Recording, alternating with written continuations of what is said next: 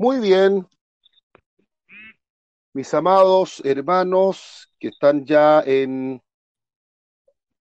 en la sala, vamos a comenzar nuestro estudio bíblico del día de hoy, correspondiente al Evangelio según el amado apóstol Juan, capítulo 12, versículo 12 al 19.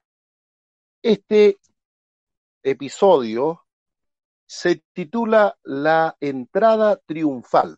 Vamos a orar y le vamos a pedir al Todopoderoso que Él nos guíe para que todo este estudio pueda ser de gran utilidad para nuestra vida personal. Padre eterno, buen Dios todopoderoso, te damos gracias por darnos esta honrosa bendición de poder estar convocados a través de esta plataforma virtual y de esta manera estudiar la palabra, estudiar las escrituras, comprender cada vez más y mejor tu hermosa palabra. Te damos gracias, Señor, por todos nuestros hermanos y hermanas, por cada pastor, cada siervo y sierva tuyo, Señor. Pedimos tu bendición en el nombre de Jesús. Amén. Bueno, leemos entonces, eh, nuestra hermana Paola ya nos tenía la imagen de la Biblia, capítulo 12, versículo 12, en el nombre de Jesús. El día siguiente, grandes multitudes que habían venido a la fiesta al oír que Jesús venía a Jerusalén, tomaron ramas de palmera y salieron a recibirle y clamaban, oh sana, bendito el que viene en el nombre de el Señor, el Rey de Israel. Y halló Jesús un asnillo y montó sobre él como está escrito. No temas, hija de Sión, he aquí tu rey viene, montado sobre un pollino de asna. Estas cosas no las entendieron sus discípulos al principio, pero cuando Jesús fue glorificado, entonces se acordaron de que estas cosas estaban escritas acerca de él y de las que se habían hecho. Y daba testimonio la gente que estaba con él cuando llamó a Lázaro del sepulcro y le resucitó de los muertos. Por lo cual también había venido la gente a recibirle, porque había oído que él había hecho esta señal. Pero los fariseos dijeron entre sí, ya veis que no conseguís nada, mirad, el mundo se va tras de él. Bueno, amados hermanos, eh, este capítulo o esta sección tiene mucha, pero mucha riqueza, tanto cultural como espiritual. En primer lugar, vamos a decir Recordar que el Señor había resucitado recientemente a Lázaro, se había hecho una cena, habían querido también matarlo. En esa cena em, Jesús fue ungido con un perfume de nardo puro, como lo vimos la vez anterior, y ahora va a hacer su entrada triunfal. Esta entrada triunfal se realiza el domingo, el domingo prácticamente de la última semana. ¿Ya? Jesús va a ser crucificado probablemente un viernes, arrestado un jueves, crucificado un viernes, pero el domingo es entonces esta entrada triunfal a Jerusalén. En las tradiciones católicas, anglicanas y luteranas, se le denomina a este domingo el Domingo de Ramos, y por eso que en las iglesias católicas se llevan ramas, porque eh, a Jesús cuando entra a Jerusalén, se le recibe con ramas de palmera, dice el texto bíblico. Y por eso se le denomina el Domingo de Ramos, aludiendo a la entrada triunfal de Jesús en Jerusalén. ¿Ya? Eh, por supuesto que hay una gran multitud, no se olviden que se acerca a la fiesta de la Pascua y la fiesta de la Pascua es una de las tres fiestas de peregrinación. Eh, la fiesta de la Pascua empieza a convocarse judíos de todas partes del mundo y comienza a poblarse Jerusalén. Se dice que en los tiempos de Jesús Jerusalén tenía aproximadamente una población de 50.000 habitantes, pero cuando eh, se generaban estas fiestas y se peregrinaba el número sobrepasaba los 120 mil, o sea, era realmente una dinámica social muy grande la que se generaba en torno a las fiestas de la peregrinación. Y bueno, llega el momento muy relevante cuando Jesús va a hacer su entrada a Jerusalén y es recibido con aclamaciones.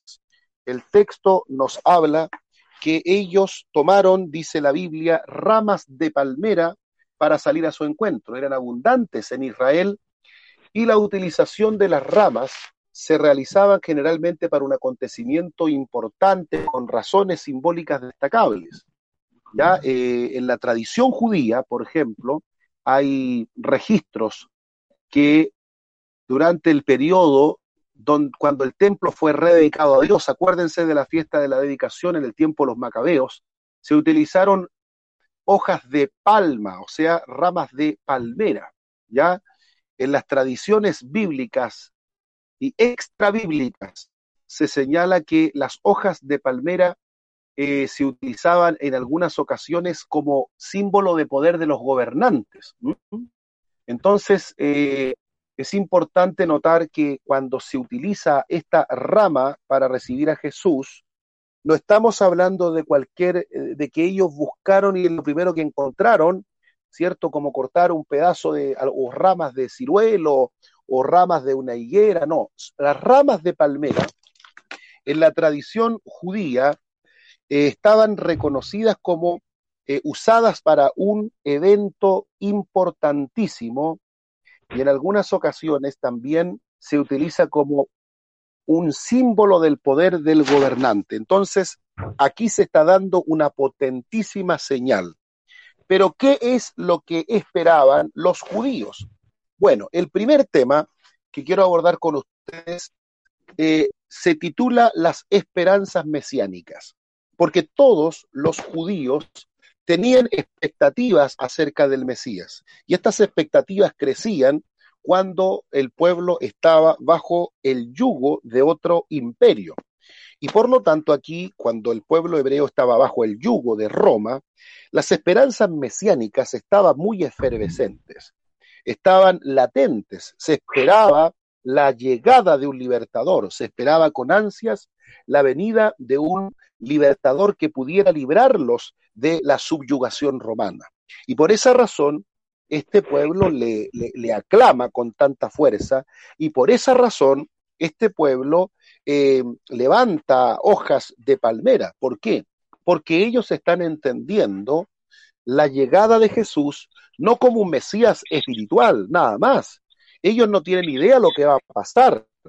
Eh, ellos están aclamando de la misma forma como trataron de hacerlo cuando Jesús multiplicó los panes y los peces. Recuerden esa explicación que hablamos de la crisis galilaica y Jesús tuvo que escabullirse, tuvo que retirarse porque querían hacerlo rey producto de la multiplicación de los panes y los peces. Jesús mismo lo dijo. Aquí también ellos lo están aclamando. Eh, ellos toman ramas de palmera, salen a recibirle y eh, las expectativas, las esperanzas mesiánicas que ellos tienen es que ha llegado un Mesías libertador, un político, militar, un hombre con poder para libertarnos del yugo de Roma. Por supuesto que estas esperanzas mesiánicas muy pronto se van a ver frustradas por el hecho de que Jesús va a morir en la cruz. Pero sin embargo, aquí vemos la reacción de parte de las multitudes que habían tomado estas ramas de palmera. Probablemente sus discípulos también estaban dentro de esta misma esperanza mesiánica, porque ellos no entendían todavía las cosas como tenían que suceder. Ellos todavía tenían sus ojos un tanto cerrados. Solamente después que Jesús fuese glorificado, ellos comenzarían a, eh, por así decirlo, eh, tratar de poner cada pieza del rompecabezas en su determinado lugar y entender la muerte de Jesús como tenía que ser entendida. Pero mientras tanto, ellos manifiestan con bastante, em, eh, digamos, esperanza el anhelo mesiánico, el anhelo de que venga el Mesías tan esperado, el Mesías libertador. Ya lo querían los celotes, lo querían los fariseos, y muchos otros movimientos religiosos, a excepción de los saduceos, que ellos estaban muy, muy cómodos con el poder romano. Bueno, en segundo lugar, yo les hablaba del tema de las palmeras, que es una señal evidente de que ellos entienden por este símbolo de tomar ramas de palmera que ellos están recibiendo a un libertador. Luego ellos también entregan una aclamación. Le dicen oh sana. La palabra oh sana es una palabra que proviene del verbo oshia, que significa salvador o salvación, y este texto, o mejor esta palabra, significa eh, sálvanos, sálvanos. Alguien está con... Eh, ¿Podría silenciarse los otros? ¿Ya? Está sonando un eco. Ahí sí. Muy bien. Esta aclamación osana, como les decía, imagínense, el Señor está entrando, estamos en el domingo, ¿cierto?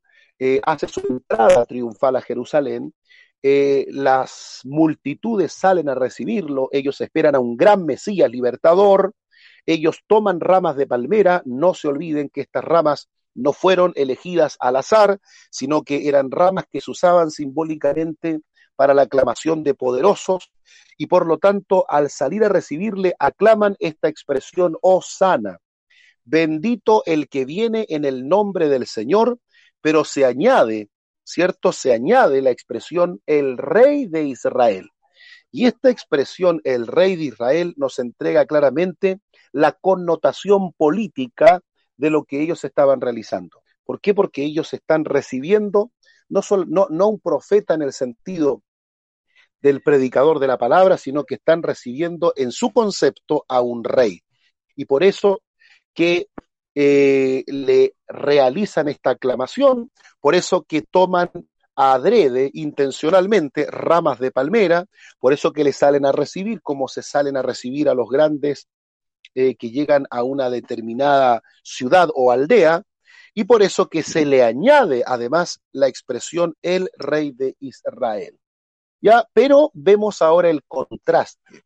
Vamos a ver ahora cómo Jesús, eh, pensando y conociendo cada una de estas cosas que iban a suceder, cuál es la respuesta de él. Dice el texto que el Señor tomó un asnillo, montó sobre él, como está escrito, no temas, hija de Sión, y aquí viene tu rey, montado sobre un pollino de asna. Aquí entonces notamos una clara evidencia del contraste que se está generando. Por un lado, las multitudes están levantando sus ramas, aclamándole con grandes osana, bendiciendo Baruch Abba, ese es el concepto eh, arameo, Baruch Abba Beshem Adonai, bendito el que viene en el nombre del Señor, y Jesús, sin embargo, no está entrando en un corcel blanco, no está entrando en un caballo de guerra, porque en aquel tiempo los caballos eran los tanques de guerra, eh, Jesús está entrando montado en un pollino, está, está entrando montado en un pollino de asna, de tal manera que el contraste que está generando, diciéndole a la gente con ese gesto, yo no soy aquel libertador en el sentido que ustedes lo entienden. Él no ha venido a matar las huestes romanas en el sentido de vencer a un ejército, sino que Él está mostrando la humildad.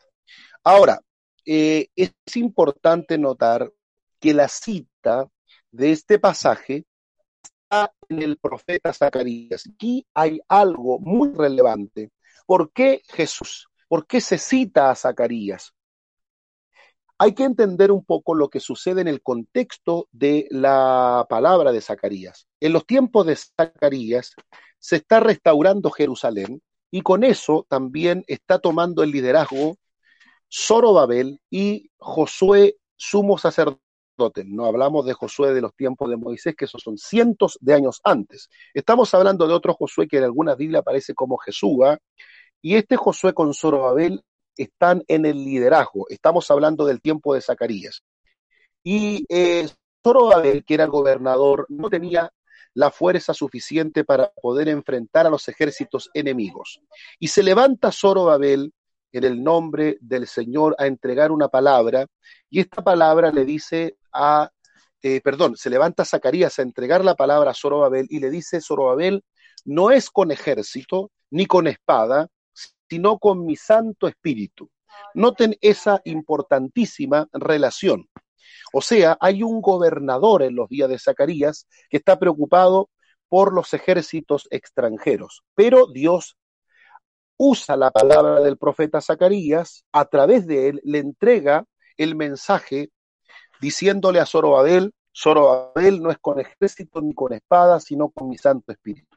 Este es el profeta que se está usando acá. Es como queriendo decir, se está repitiendo la historia. Se le está dando la entrada a Jesús como un gran rey, como un gran gobernador, pero Jesús no viene con el poder de la fuerza bélica, con el poder de la espada, con el poder de los ejércitos, sino con el Santo Espíritu de Dios para desmoronar, para desbaratar, para avergonzar a las huestes y potestades de las tinieblas.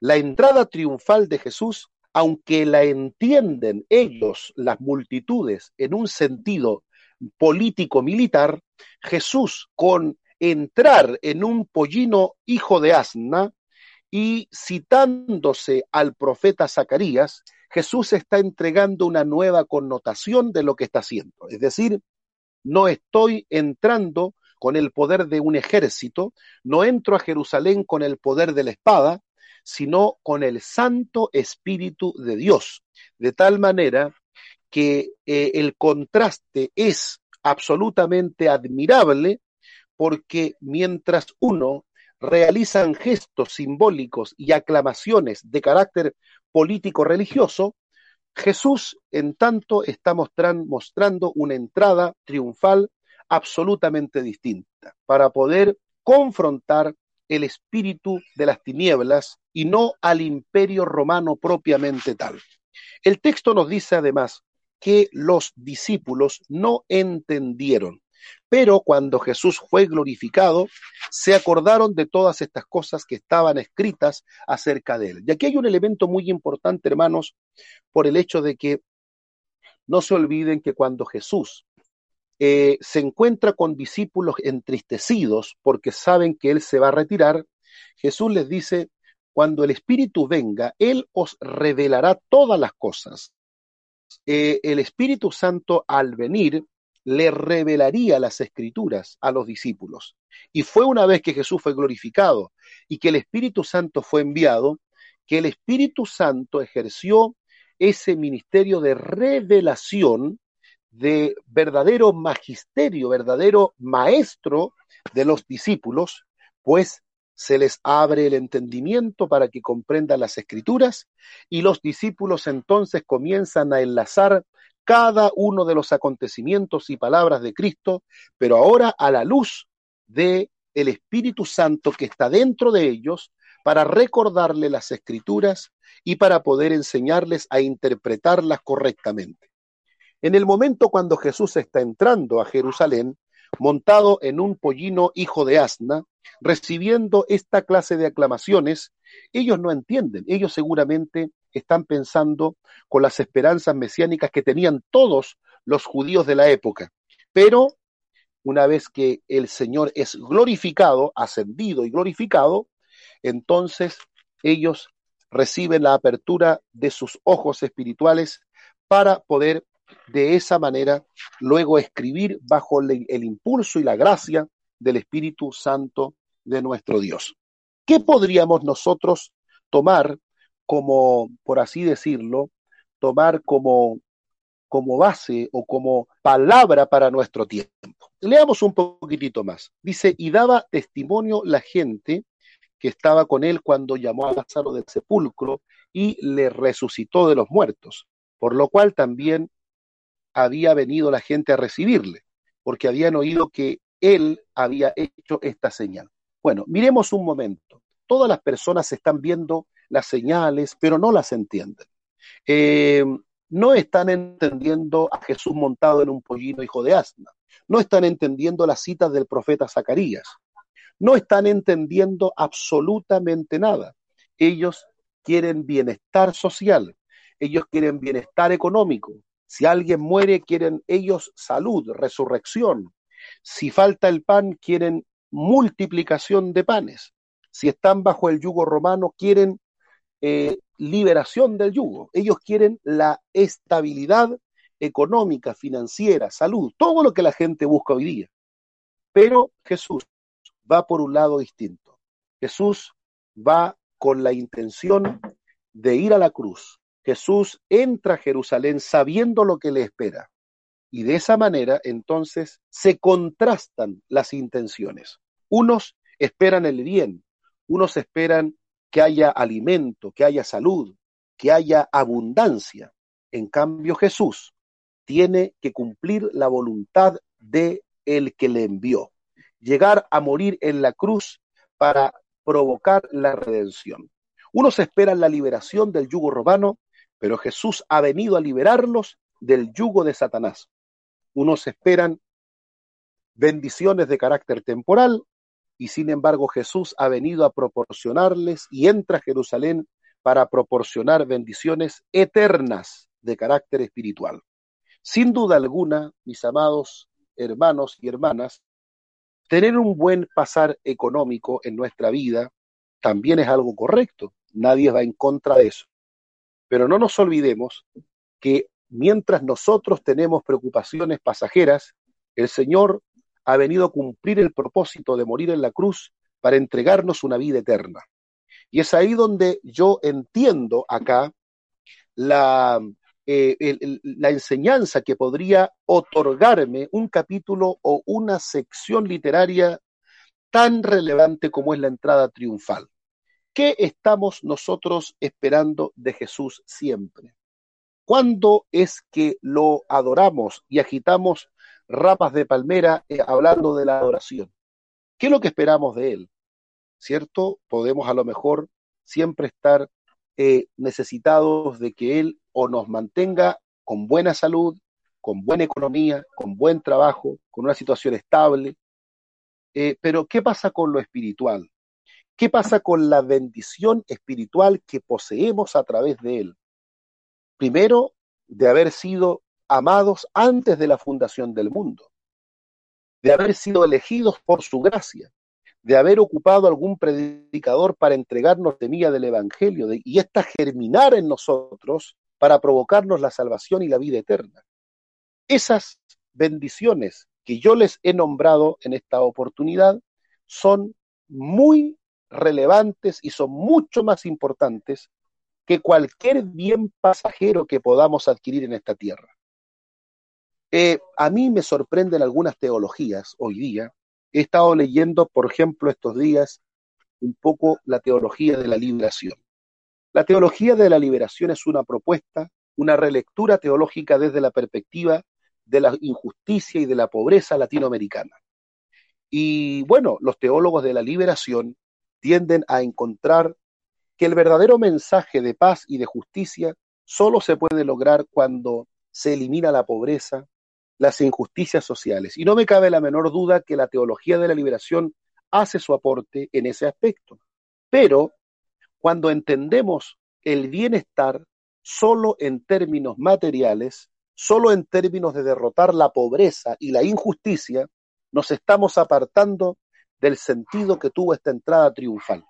Jesús entra triunfalmente porque ha de derrotar el pecado, Jesús entra triunfalmente porque tiene con su muerte que exhibir y avergonzar públicamente a las huestes y potestades, triunfando sobre ellos en la cruz. Jesús pone lo eterno por sobre lo temporal. Jesús pone lo espiritual por sobre los bienes que ellos pretenden recibir. Todos hablan de que resucitó a Lázaro, de que multiplicó los panes, de que Él es el Mesías, el Rey que necesitamos. Pero Jesús se muestra humilde, se muestra prudente, entrando en un pollino hijo de asna y citando palabras de Zacarías que está escrito, no es con ejército ni con espada, sino con mi Santo Espíritu. Ha llegado el tiempo, queridos hermanos, en que vemos frente a nosotros la vida como algo muy transitorio, muy pasajero. Hoy día una persona que está sana, en dos semanas más podría estarse velando. Han muerto 15.000 personas, un poco más, y más de un millón y medio de personas en el mundo producto de esta pandemia. Y nos replanteamos qué es lo realmente importante en esta vida. Los autos, las casas, los bienes pasajeros, todo juega un papel, sin duda, nos ayuda a llevar una vida mejor. Sin embargo, no nos olvidemos que lo que Jesús hizo en esa última semana de su ministerio fue derrotar a las huestes y potestades triunfando sobre ellos en la cruz. Fue derramar su sangre para comprar nuestra eterna salvación. Fue entregarse a sí mismo y allí se derramó en el Calvario el más grande de todos los sacrificios expiatorios, el único sacrificio capaz con su sangre de reconciliarnos con Dios, de otorgarnos la regeneración, de darnos la vida eterna. Por lo tanto, no hemos de poner lo material como lo primero, sino lo que realmente nuestro Señor Jesús vino a realizar. Y por eso, y a raíz de esa gran bendición espiritual que Él consigue en esa semana, en la última semana de su ministerio público, nosotros tenemos que darles gracias, ser agradecidos por la salvación, ser agradecidos por el acto supremo de habernos amado desde antes de la fundación del mundo, ser agradecidos por ese derramamiento de sangre sin el cual nuestra vida, hermanos, estaría destinada al infierno mismo, ser agradecidos por la redención, ser agradecidos por lo que sucedió en esa semana, que fue muy, muy importante y determinante para nuestra salvación. No mostremos solamente aprecio cuando el Señor nos llena los bolsillos de dinero o cuando a lo mejor cumple nuestros anhelos de cosas materiales. No nos mostremos solo agradecidos cuando hay una buena salud. También en tiempos de enfermedad seamos capaces de levantar nuestras manos y darle gracias por lo que tenemos. Bueno, hermanos, quiero decirles para finalizar, compartir algo que me gustó haberlo leído. Se cuenta la historia de un rico que se tomaba un café y miraba por la ventana. Miró a un hombre pobre y el rico dijo, te doy gracias porque no soy pobre. El pobre caminó y miró a un mendigo y le dijo, Señor, te doy gracias porque no soy un mendigo. El mendigo, caminando, vio a una persona que estaba fuera de sí, un loco. Y el mendigo dijo, te doy gracias porque no soy como ese loco. El loco, eh, el demente, miró y de repente vio una ambulancia y dijo, te doy gracias, Señor, porque no voy en esa ambulancia, tengo vida. El de la ambulancia entró en una camilla y vio que sacaban a uno que había muerto. Y el que iba en la ambulancia, enfermo, dijo, te doy gracias, Señor, porque no soy aquel que está en la camilla, aquel que ha muerto. Sin embargo, el muerto no dijo absolutamente nada. ¿Cuál es la enseñanza? El rico, el pobre, el mendigo, el loco y el enfermo, todos los que tenían vida, le dieron gracias a Dios. El muerto fue el único que no lo hizo. Si tenemos el don de la vida, si tenemos pan para comer, vestido para vestir, y lo más grande, la salvación de nuestras almas, sintámonos eternamente agradecidos con Dios. Démosle gracias al Todopoderoso. A veces hay cosas que nos faltan en esta vida. A veces hay cosas que quisiéramos tener y que por alguna razón se nos negaron a veces hay cosas que han sido nuestros sueños y no las hemos alcanzado. Los anhelos más profundos del corazón por los cuales incluso hemos llorado. Hay tantas cosas, pero que no nos quiten el gozo, la alegría de ser hijos del Señor.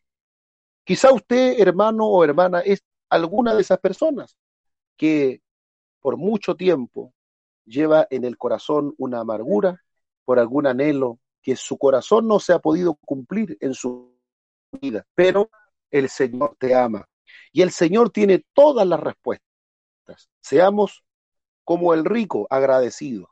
Y si no somos ricos, como el pobre agradecido. Y si no somos pobres, como aquel que era un mendigo, pero agradecido. Y si no como el mendigo, a lo mejor como ese que está un poco loco, pero está agradecido. Y si no como ese, como el que estaba enfermito, pero estaba agradecido. Solo el que está muerto no agradece. Démosle gracias a Dios por la vida y sometámonos a su voluntad. No se olviden de esa oración modelo. Padre, que no se haga mi voluntad, sino la tuya. En algún tiempo, en la presencia de Dios, el Señor va a enjugar toda lágrima de nuestros ojos y nos va, con toda probabilidad, a dar la explicación del por qué ciertas peticiones tan importantes para nosotros no fueron respondidas. El Señor enjugará toda lágrima. Pero mientras nos resta camino en esta vida, seamos agradecidos y no le aclamemos solo cuando está todo bien. No le aclamemos ni levantemos ramas de palmera solo cuando todo anda bien. También en el dolor y en la amargura tengamos palabras de gratitud con el Señor. Que Dios les bendiga. Y bueno, voy a dejar en este momento, a lo mejor si alguno de ustedes tiene alguna pregunta en particular, podemos dar el espacio para hacerla. Adelante. ¿Hay alguna pregunta en particular sobre la entrada triunfal de Jesús? Hemos hablado, uno, de las esperanzas mesiánicas, dos, de el usar las ramas de palmera, tres, de la expresión Osana, cuatro, del uso del profeta Zacarías, cinco, del no entendimiento de los discípulos y finalmente hemos concluido con una reflexión personal para la vida. No habiendo ninguna pregunta, mis queridos hermanos, entonces yo los dejo. Tengo hoy día que descansar, mañana me levanto muy temprano a viajar. Sí, por aquí estoy, obispo. Qué bueno, que Dios lo bendiga. Mañana con la ayuda del Señor estamos por ahí. Amén, aquí lo esperamos.